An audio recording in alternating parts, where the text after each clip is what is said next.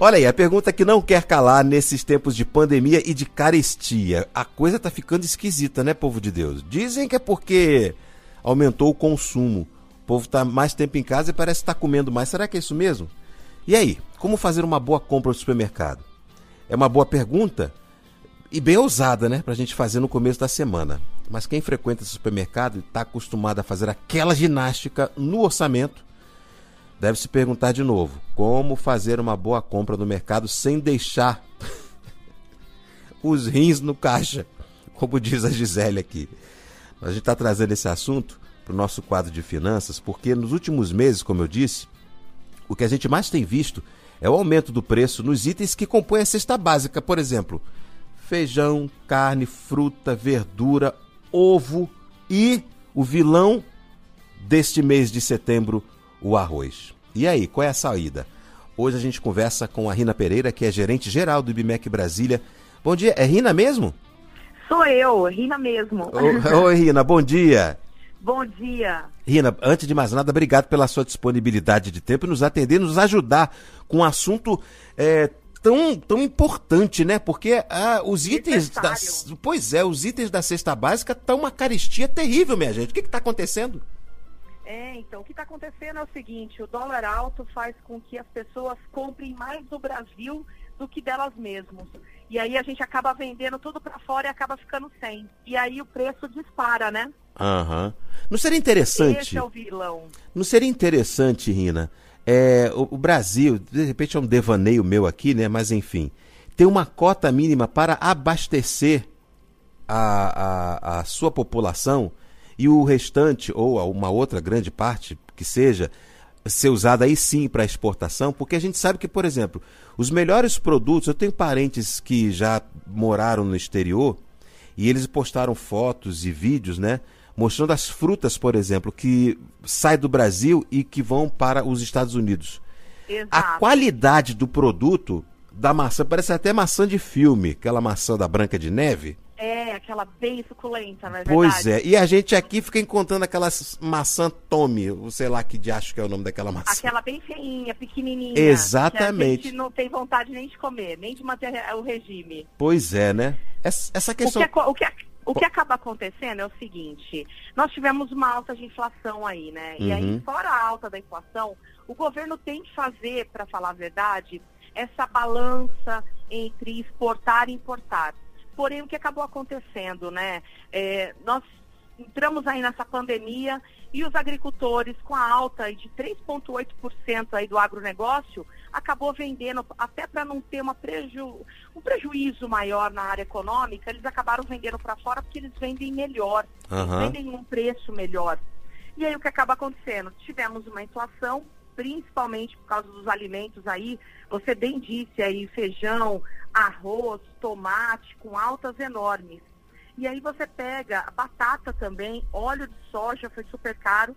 E o que, que subiu menos, você vai falar para mim? O que subiu menos foi carne de porco. De todas as carnes, a carne de porco foi a que menos, para falar a verdade, teve. Por quê? Porque não está tendo, não tá tendo exportação? Não está tendo tanta exportação de carne de porco. Hum. E a carne de vaca também não teve tanta alta, realmente. O frango foi um vilão aí, 7% de aumento. Tomate subiu 12,3%.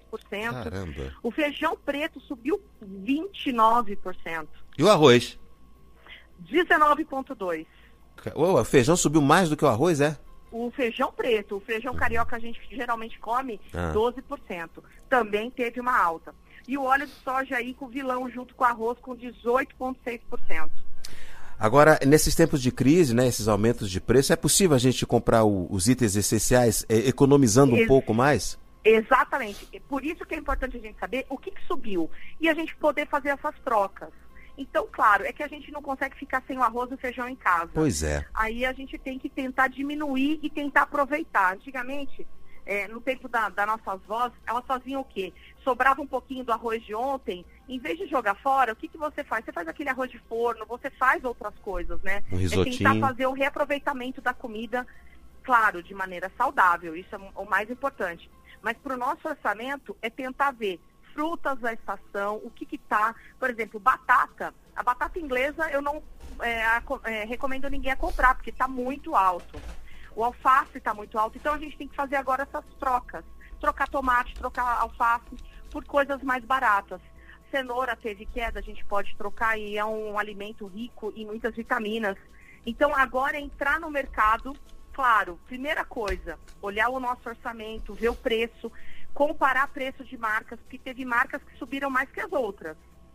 Teve marca que você comprava um saco de 5 quilos de arroz de 15 e passou para 30. Outras não foram tão, digamos assim, agressivas, né? Foram para 23, 24. Então, uhum. fazer uma boa análise no mercado, isso é muito importante.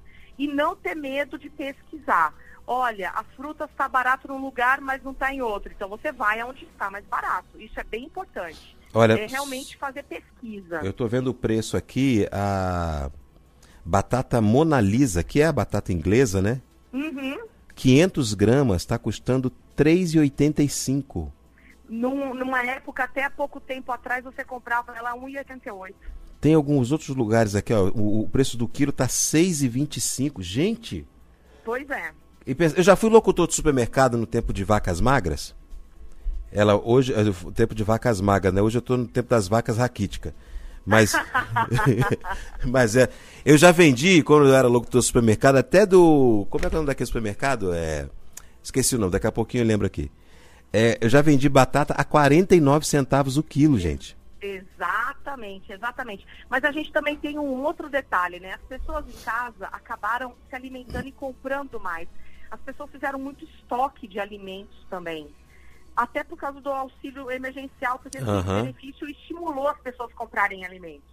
E isso também fez, porque, querendo ou não, a gente tem uma regra na economia, que é a lei da oferta e da demanda. Se eu tenho muita demanda, é claro que minha oferta sobe o meu preço. Então, isso também é importante. É a mesma coisa, quando começou a pandemia, as pessoas se desembestaram a comprar papel higiênico. O preço do papel higiênico que você pagava R$ 5,50 o pacote de quatro foi quase para R$ reais. Eu... E aí e a gente se pergunta, por que tanto papel higiênico? Pois é. é. Então, será, é, que o é povo, será que o povo estava achando que o papel higiênico ia combater o coronavírus? Pois é, né? Eu ia ter tanto queria, assim, né? Porque, olha, era uma coisa impressionante.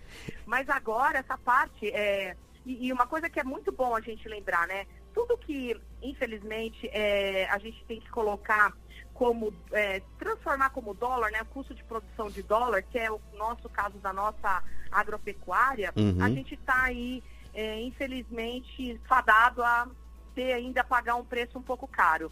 E eu tenho uma notícia, infelizmente não é por agora, por esse próximo mês que vai cair. É só... A gente vai ter ainda um períodozinho até início de 2021, que é quando começa a nossa entre safra, e aí vai ter muita oferta, e aí a demanda cai, e aí sim que os nossos preços vão começar a diminuir. A gente poderia, lá... a gente poderia dizer que seria uma, uma é como aquela coleção outono, inverno, primavera, verão, que quando vai mudar de estação os preços caem? Exatamente bem por aí. Você trouxe uma ótima analogia. É toda vez que a gente tem bastante oferta e pouca procura, os preços caem. Uhum. E aí, uhum. como o dólar está alto e como a gente está tendo muita procura, porque as pessoas ainda estão em casa, a gente está fazendo aí o, o, controle contra o Covid, as pessoas tendem a se alimentar, porque quando a gente trabalha fora, a gente come muito em restaurante, né? É verdade. Então acaba e aí em casa, tem mais gente em casa, você acaba realmente comprando mais. O tanto que supermercado agora é um dos, é, pela Associação Brasileira de Supermercado, eles tiveram lucro nessa época de pandemia em mais de 28%. Fantástico, Enquanto né? muitas né? áreas tiveram quedas, os supermercados tiveram muito lucro. Uhum. Uh, eu ouvi dizer também, Rina, que é, só aproveitando a sua deixa aqui, uhum. até produtos eletrônicos, né, como computadores e notebooks, também teve uma alta de venda justamente por causa Nossa, do home office, né? Computador e impressora. Impressora que era 500 reais, uma impressora tinta, você agora não compra por menos de 1.200. Caramba! Por causa da procura também. A ah, procura. Agora... E não só a impressora, tem também o, os cartuchos que a gente tem que comprar, o papel, tudo ficou mais caro. A internet também. Também. Infelizmente, também. Ô, Rina, a gente pode afirmar que essas altas de preços é inflação ou é devido a esse momento que a gente está passando? Uma Como você disse. É pela, infra... pela inflação. A inflação está 8,83 a nossa acumulada aí. E nesse último mês tivemos também mais um aumento de 0,25. Então a inflação é um pequeno vilão, sim, mas não só a inflação, o dólar e, claro, o maior consumo. Você mencionou aí, no início da nossa conversa, é, a respeito da questão das compras né, no supermercado. Uhum. A gente escolher frutas, legumes e verduras da estação, uh, diminuir, fazer. É, é, é, ser um inventor, né? Ser um masterchef na cozinha, pegando aquele arroz do, do, dia anterior, fazer um bolinho de arroz ou um risoto, Exatamente. enfim, usar da criatividade. Que, que, é, que produtos que você, é, não sei como é que está a sua lista aí, é, que você recomenda que seja seja é, feito dessa forma as compras no supermercado. Por exemplo, enlatados, extrato de tomate, essas coisas assim, molhos. Esses, eles também estão passando por essa situação? Acredito até que sim, porque depende sim, da matéria-prima, né? Tudo, exatamente, depende da matéria-prima. E você tocou no assunto do tomate. O tomate foi um vilão também, ele teve um aumento. Então, assim, o que, que agora é um período que a gente consegue? Aquela seleta de legumes, a gente consegue um pouco mais barato, por causa que a ervilha não está tão alta, mas lembrando que batata, tomate, alface, nem todas as hortaliças, mas a maioria delas está com preço um pouco mais alto, sim, a gente tem que ficar de olho, trocar um pouco aí a batata, pegar a batata doce, que agora é época de batata doce, então a gente consegue um preço melhor. Mandioquinha também está no preço da batata normal e geralmente mandioquinha é mais caro. Uhum. Então a gente tentar fazer essas trocas, né? Como eu falei também, da carne de porco, que é a que teve menos é, aumento, a uhum. carne de, de, de, vaca também é a que teve um pouco menos de aumento. Infelizmente, ovo, frango, teve um aumento aí muito alto. Também por causa do dólar, do Rina, aumento do dólar. Rina, eu, a gente estava falando a respeito de pandemia, né? Sobre novos costumes de consumo uhum. de alimentos, de, de, de equipamentos para se fazer o home office. Eu não tinha, devo confessar que eu não tinha o costume de comer salada. Uhum. E com a minha esposa fazendo home office também, algumas vezes na semana, meus filhos, é, ela sempre gosta de, de salada. Lá em casa quem cozinha sou eu. E, prova consequentemente, quando eu saio da rádio, eu passo no supermercado ou numa feirinha uhum. e compro alguns legumes e verduras para fazer uma salada. E foi aí que eu percebi o quanto que o, os legumes e verduras estão caros né? Aí o que, que eu fiz? Eu falei, eu preciso pensar no custo-benefício disso aqui. Porque agora eu também tô, tô adquirindo o costume de comer salada, que é super saudável, né? Não, extremamente saudável e importante, né? Pois é. Aí o Porque... que, que eu tô fazendo? Eu tô criando uma horta vertical em casa. Olha, eu ia dar essa ideia. Uma das coisas que eu acho que é importantíssimo, e até não, é, a horta vertical, por exemplo, eu moro num condomínio que no, o condomínio fez a horta. Olha que maravilha. Então a gente pode fazer um condomínio, é, literalmente uma horta é, que fique para todos. Comunitária. Muito bom, uma comunitária. Então e você não precisa só colocar o alface, só isso. Você pode plantar aquele tomatinho cereja, você planta a cebolinha, uhum. salsinha, porque tudo isso, querendo ou não, pesa bem menos. Todo mundo colhe, pode sair ali, não é uma despesa que vai ficar muito absurda para o condomínio e é muito mais saudável. E todo mundo com certeza vai colher e vai ter. Sem agrotóxico, Olha, a né? A horta comunitária eu acho que foi uma das melhores coisas que se teve aí nessa pandemia. É verdade. Até porque é, o Brasil produziu muito. Aí você fala assim, nossa, em período de pandemia o Brasil não produziu. A nossa área de agronegócio, a gente produziu agora mais ou menos 120 milhões de toneladas de soja, de arroz, sabe? Foi uma coisa assim muito grande. É o nosso agronegócio que nos impediu é, de quebrar o país. Eu, eu, posso afirmar isso porque foi uma coisa, porque eu, em 2019 nós produzimos 75 milhões.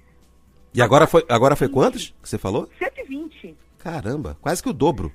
Exatamente. Então, assim, a gente está com, com uma época boa de produção, estamos vendendo muito, muito mesmo, mas querendo ou não, uma das coisas mais importantes é realmente repensar o que a gente tem que fazer, olhar e, claro, fazer as trocas de forma bem consciente, olhando sempre o nosso orçamento. Agora, Rina, a gente tem que lembrar uma coisa também, para pontuar aqui, que essa situação do maior consumo não é só no Brasil, porque essa pandemia está no mundo todo. Então, muitos Exatamente. países estão passando pela mesma situação, né? Exatamente. né? Nós, nós vendemos mais e aí, por isso que você virou e falou assim, ah, mas o governo não consegue segurar. Não consegue porque os outros países também precisam consumir e compraram. E eles também não pagaram barato, eles pagaram caro também para ter o nosso produto. Uhum. Ô, ô, Rina, a, a gente está acompanhando esse cenário, né, como você falou. Uhum. É, só para confirmar, então você acha que essa, essa, a queda dos preços ela só vai vir provavelmente no finalzinho do ano início de 2021? Infelizmente, só para 2021. A gente tem que agora parar, pensar um pouquinho rever aí o orçamento, porque chega agora também uma época que a gente pega algumas frutas da estação, a gente acha que está barata, né? Uhum. Repensa, olha, porque não está nada barato não, está tudo bem caro. E infelizmente a alta só vai cair quando a gente entra na entre safra, ou seja, quando a gente começa a colher de novo, que aí vai ter bastante coisa de novo para a gente poder comprar. Aí o preço vai cair. Um outro número aqui que eu queria trazer para você, né? Manga subiu 60% e cebola 50%. Caramba, gostando de manga, gente. É, então acho melhor plantar um pé de manga também perto da sua casa. Uh, não, pior... realmente subiu bastante. Lá, lá perto de casa tinha os pés de manga. Mas veio a chão. Ah, então é bom, é bom. Não, é veio bom. a chão o pé. O pé todo veio pro chão. Derrubaram o pé de manga. Sério? É Meu sério. Deus, que pena. É, então, Bom. e a gente tem que ficar realmente bem atento e, infelizmente, a notícia é que os preços só caem a partir de janeiro, fevereiro de 2021. Enquanto isso, minha gente, vamos virar Masterchef e ser mais criativo na nossa cozinha, porque. E colocar um pouquinho mais de água no feijão. Com certeza. A gente conversou com a Rina Pereira, que é gerente geral do IBMEC Brasília. É sempre uma alegria muito grande receber, viu, Rina? Obrigado, o prazer é todo meu. Um abraço forte até a próxima semana. Outro, até mais. Tchau, tchau.